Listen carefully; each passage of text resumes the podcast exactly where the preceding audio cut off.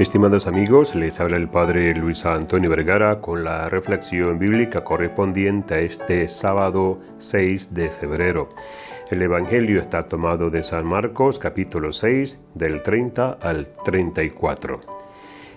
En el día de hoy quisiera hablar sobre San Pablo Miki y compañeros mártires, porque la verdad es que son increíbles.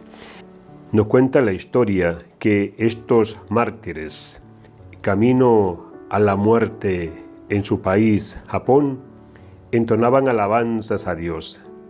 Cuando llegaron a Nagasaki, Japón, fueron crucificados y San Pablo Miki predicó, les declaro pues que el mejor camino para conseguir la salvación es permanecer a la religión cristiana, ser católicos. San Pablo Miki era oriundo del mismo Japón y nació en el año 1566 en una familia pudiente. Recibió educación con los jesuitas y más adelante se integró a la Compañía de Jesús. Siendo sacerdote, se convirtió en un gran predicador. Por ese entonces se recrudeció la persecución contra los cristianos y los misioneros, en vez de huir, se escabullían para seguir ayudando a otros cristianos.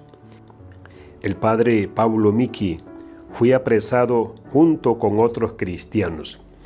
Los perseguidores les cortaron la oreja izquierda a los 26 y luego ensangretados los hicieron caminar de pueblo en pueblo en pleno invierno con la finalidad de atemorizar a los que pretendían hacerse católicos. En Nagasaki, los laicos del grupo pudieron confesarse con los sacerdotes y luego todos fueron crucificados. Se les ató con cuerdas y cadenas en piernas y brazos. Además, lo sujetaron al madero con una argolla de hierro al cuello. Algunos testigos de su martirio relataron que, una vez crucificados, era admirable ver el rostro y la paciencia de todos.